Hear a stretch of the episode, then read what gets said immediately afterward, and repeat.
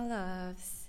I thought that I record something for you because this time right now is very hmm, how how can I say it like very tough and challenging for so many people like it's intense how many messages I received over the last few weeks especially in December um, of women completely changing so many old patterns. And this is what the time energy that we are currently in is totally about you know? Like we've experienced like one year of getting to know ourselves on such a deeper level as also a higher level and um, it was really about finding our own meaning in life and why we are here and what we have to give. Like, what is it that makes you you, and um, what is that you can give the world, or how you can serve the universe to receive happiness and fulfillment in return? Because it's all about the balance in life about giving but also receiving in return. And I learned on my journey that um, receiving was a very hard thing for me. You know, like to allow myself to receive love, beauty, easiness, uh, money, for example, also into my life. This is something that I truly had to learn because for me personally, the babes who already know me on a deeper level already know also like my my past and my story and for me like i was a person that always gave so much and gave too much and it's still you know like my my job in my job or in my life purpose it's still about giving but also knowing what i'm worth and being widely open for receiving in return. May it be gratitude, may it be love, may it be beauty, money, wealth, abundance. And um, we are right now at a point when I, you know, like look into the universe and when I see what we already experienced this year and where it goes in the following year um, you know, like everything that we experienced this year, and I'm talking about the big challenges that were constantly around. Like, there were so many challenges in this Mercury year. It was really about wow, being so flexible and spontaneous because in every second a change could arise. Um, maybe you also experienced it. And um, so we really had to learn to make decisions, to make them very clear, and, you know, to focus on who we are and what we want in our lives, and to make commitments. And by making commitments, it's also very important to the act of communication. And Mercury is the planet of communication, and the whole year was ruled by Mercury. So, what we also learned in 2019 is to use communication to receive clarity and to also achieve what we desire. Because, first of all, we have to to make a clear communication to ourselves. You know, it all starts always at yours. And first, you have to communicate what you want, what you desire to yourself. Then you can communicate it to others, as also to the universe. And it's really about clear communication so that you yeah, you can receive what you desire, you know, like the universe is constantly listening, you know, like the universe want wants us to grow. And it's constantly around and it's acting up upon what energy we send out. And this is why we have to make it clear you know and to also be in the energy um, you know the game of manifestation. And you know like also when you start to communicate to others what you want, they know where they are and where you are, you know, and how they can support you the best. And um, yeah, the topic of clear communication is very important in 2019 and still is, you know? It still is very important until March 2020. Um, and we are still allowed to learn to make clear commitments to ourselves and to make decisions, you know, like to start to act. Because when you want to change something, you always have to do the first step, you know? It's always on you to take action. And we are right now, like it's December, and we are like slowly ending the year. And we are right now at a stage where we worked a lot on ourselves. You know, like we experienced so many different energies in this year and i guess also at yours many many parts of your life have changed. Maybe you even made the biggest decision like you know like in the last few weeks. So everything is very loaded right now and you know like also with with the the end of a year you know like i really think that we are ready for a new year. Sometimes there's also pressure because maybe we haven't achieved what we desired to achieve or we feel guilty in specific ways because we had to work through a lot of shit. And therefore you know um, yeah like life happened in a different way that we wanted it. But um, yeah you know like this is life. And you are where you have to be right now. And it's really about trusting yourself and the universe and everything around that everything that's right now in your life, every person, every situation, every decision, you know, it has to be exactly that way. And from this from this point on, you are allowed to grow into the next level. And um, with the energies that are around. So, um, when we come to 2020, like this is a major year, you know. Um, first of all, when I think of the moon year, like the energy that will be over the whole year around, what was, you know, Mercury energy, communication, job in this year.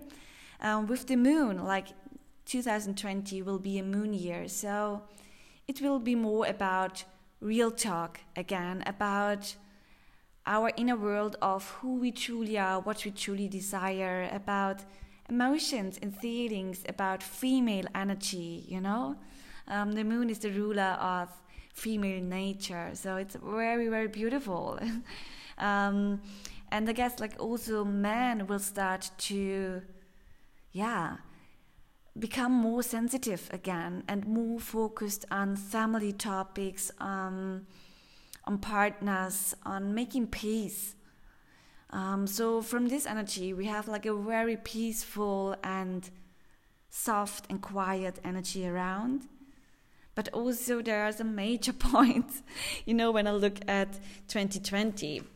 Um, and it already starts with January. Like Saturn and Pluto are currently in um, Capricorn, and Saturn is the ruler of Capricorn, and it's in in his home sign for about two years now. And um, Saturn is the planet that teaches us what um, what we have to learn, but also it creates structures and orders. Like it's very strict and when very sensible and rational and um, yeah, you know, like it's it's it's it's a great wise authority person if it would be a human being, a great wise old man, for example, or woman, but it's a really male energy also. Although Capricorn is female, but Saturn is like very, very hard and rough also, and yeah, Saturn is already in um, in Capricorn. Is also Pluto is for many years already in Capricorn, and Pluto is the planet of destruction. Like it can destroy everything, you know, but also when it has the great power to turn everything into death, you know. There's also the rebirth topic in Pluto. So um, it has like the big power of the cycle of life to you know um, it knows about um, the birth life as also death and it's the cycle of life. And with every destruction you know a new start a new beginning is also around. It's always about the balance. And both of them will meet each other on the 12th of January. And um, when these major energies will come together, you know, like big, big things can happen. And um, we also have eclipse still around, what also brings like a big new change. And um, many people say, like, okay, like something very hard and very intense can happen on Earth. And this can really be because when Pluto is in a position where, let me say, in a bad position or connection to specific parts, energies, planets, whatever, it really can, yeah, bring like big explosions um, to to Earth. You know, like um, most of all of the wars that happened on uh, Earth were created with a specific Pluto um, position as also like mass murders, you know, like big, um, big fights and things like that. They were created when Pluto was in a very bad position. And when Pluto connects with Saturn, it's also like this high intense explosive energy around.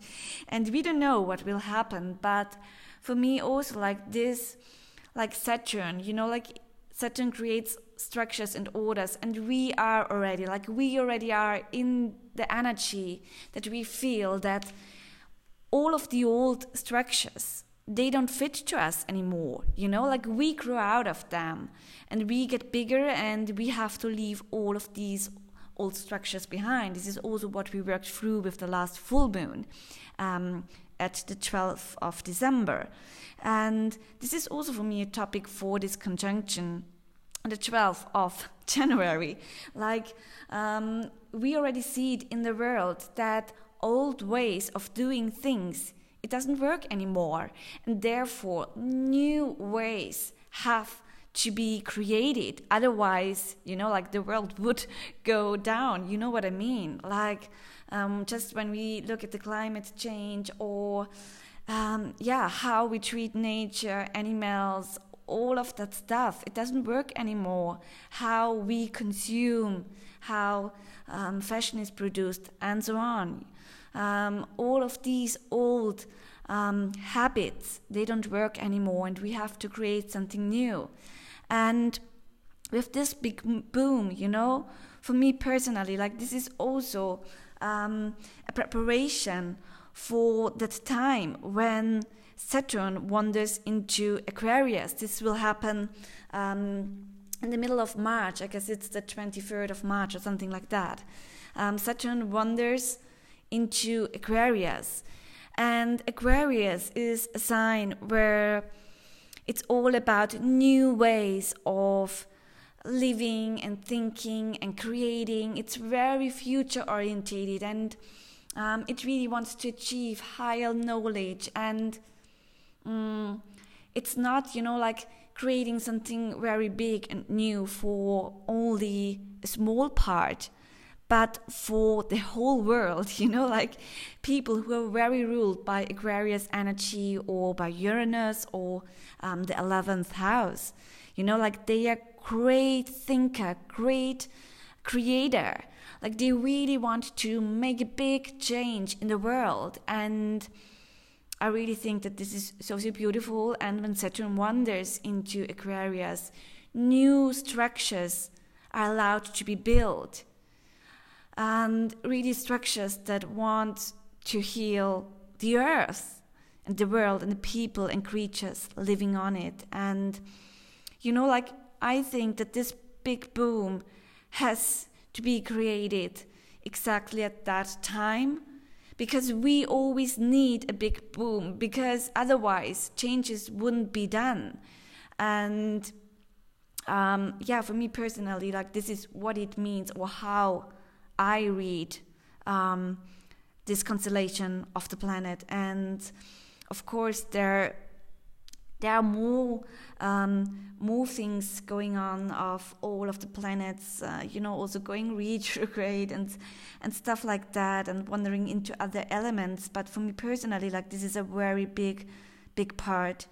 And um, also in April, at the end of April, Pluto will wander retrograde. So I guess also like a, st- a time starts where um, all of these Pluto energies of what happened and like also of our dark sides of the world of ourselves they really want to be reflected and to be worked through in order to heal.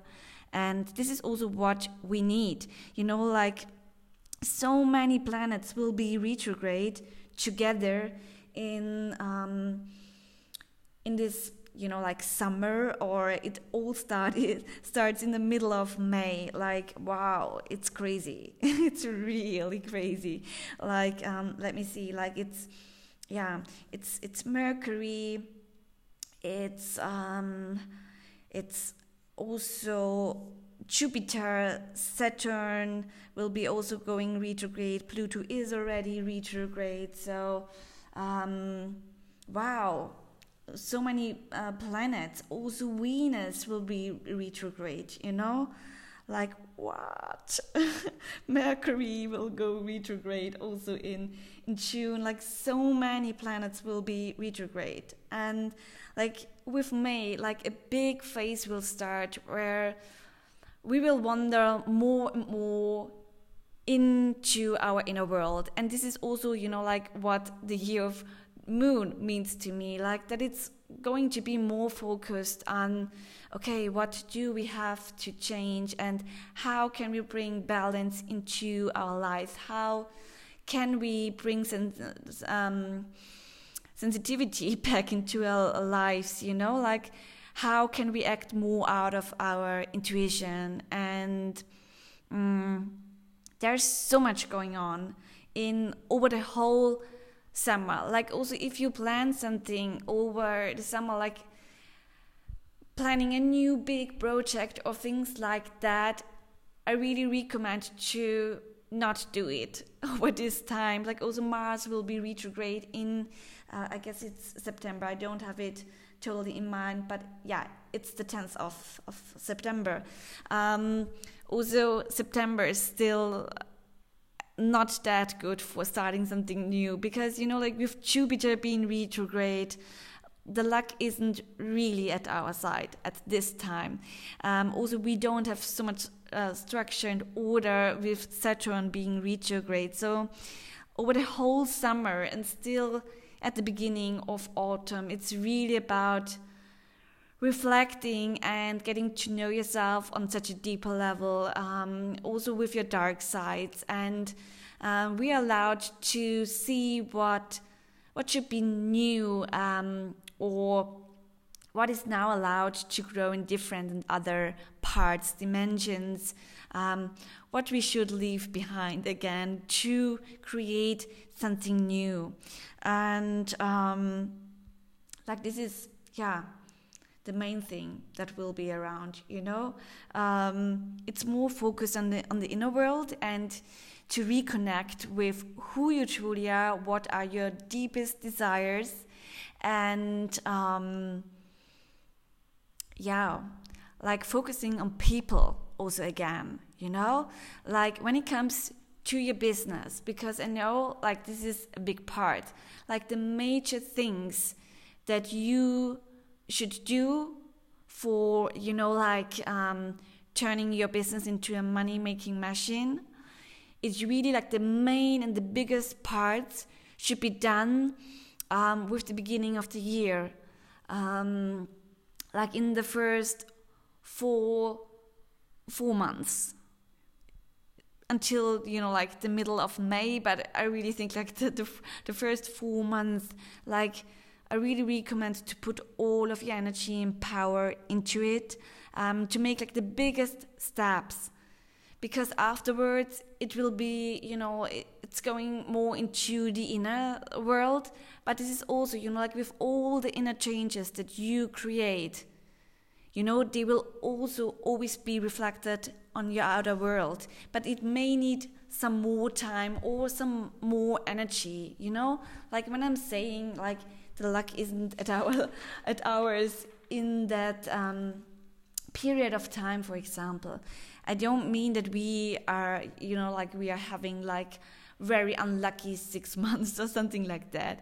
Um, it's just, it's going more into the inside and you know you're allowed to clear many things on the inside but this is how everything starts remember like also when it comes to success or your life purpose or um, working on specific visions, you always start in the inside, you know, in your inner world, in your subconscious mind. And I really think that this period of time, like the whole summer period, um, also still, you know, the autumn months, like for me personally, this is like a period of time where we are truly allowed to work so much um, through in our mindset, in our blueprint, um, that still needs to be worked through. And I guess we all have so many um, specific parts where we still are limited. Um, no matter in which topics, if it's um, still, you know, really doing what you want, or when it comes to self worth, or money, or um, love, attracting love, or family topics. Like in this period of time we really are allowed to grow so big in every topic that's um, inside of us. And with this work through and breakthrough in ourselves we will experience it also in the outer world. And for some you know it will be visible like very quick also in that period of time for others it needs more time so each and every one is different in healing, in working through things, and everyone has also like a different energy, you know? Um, some have more fire, some have to empower the fire in themselves. Like, this is what I have to learn. And yeah, I think I'm already doing great. Like, I have so much earth energy in myself, and I'm very balanced, but what I really should bring more into my life is fire of really doing things, not only thinking about them, you know, and talking about them, but you know, like really doing them. Like this is what I have to learn to balance myself more. Is also to um, to achieve wealth and abundance. Like you can read everything in your birth chart. This is so amazing, and um, yeah you know like for me personally like this is a great uh, chance to work many things through and um, what I really think is also so beautiful, like with December, we are coming back into a state where, like, yeah, like all of the planets or most of the planets are still um, are going direct again, and um, Saturn is back in in Aquarius because during the retrograde phase it also wanders again back into Capricorn to still once again work through old structures and orders.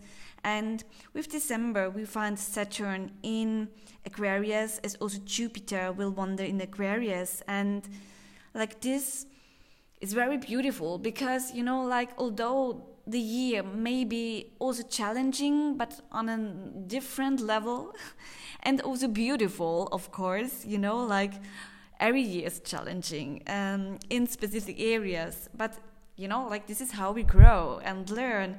Um, and we really have to appreciate the retrograde phase because we are reconnecting on what's really important in our life and these are relationships relationships to our family, to our beloved ones, and to ourselves, and to our inner wise woman, you know, our intuition. So, this is a very big, beautiful part, just to also say. Um, but when it comes to December, I really think we ended in such a cool and beautiful energy because of. Um, yeah, being in Aquarius and you know, like Saturn and Jupiter will be in Aquarius for 2021 and this means that the following year after um, 2020 is really about this future driven energy of healing of creating something beautiful new to make it different and to make it yeah make it be meaningful you know to really make a cha- change and to fight for our vision. And really think you know i don't think when when i think at this Aquarius period in 2021 i really don't think at myself but really all of the people on this planet as a big community you know like fighting for our world. And maybe fighting is the wrong word because it shouldn't be a fight but you know like we are all coming together and we are all working on the greater vision of not using that much plastic anymore and really doing things to heal the world. And for me it's like wow building this big community to together heal the world. And this is how i see like the following year. And 2020 is like again a preparation for what will come the following year. And I really think that this is so beautiful because every step brings us closer to where we should be and um, to end the year in this great vision with only one planet being retrograde. it's Uranus, um, where it's also again about focusing on our individuality. We are also in that phase right now. Uranus is still in retrograde right now, where it's about you know, focusing on our individual being of what we want and this is also next year. And um, yeah to end this in this big beautiful aquarius energy i really think that this is very strong and very beautiful and um, yeah like this this was yeah like this were just some thoughts of how i see 2019 and the current energy and the energy of the following year. And that just you know like really had the desire to share it with you. Um, because i always think that it really helps each and everyone if you learn to understand how the energies of the universe truly affects us on this planet earth you know? Like planets have big, massive energies. You know, like if you just think that everything has an energy, then of course planets have big, massive energies and they're always around. And the way they connect with each other or the way they move, of course, this affects us here on Earth. Like, you know like we are created out of the universe energy and this is why you are the way you are because you decided to come to earth on a specific time with a specific uh, constellation of the planets and this is how you were created you know? Um, and yeah I really loved to share it with you. Thank you for listening. If you are, if you made it until the end, and um, I'm very happy to hear what you're thinking about, if you like it, or yeah, how you experience like all of these changes right now. If you had many changes in 2019 and maybe you also want to share your story or where you are right now and I'm happy to hear from you and I wish you a wonderful morning, day, or evening whenever you're listening to it. And I send all my love to you. Mwah.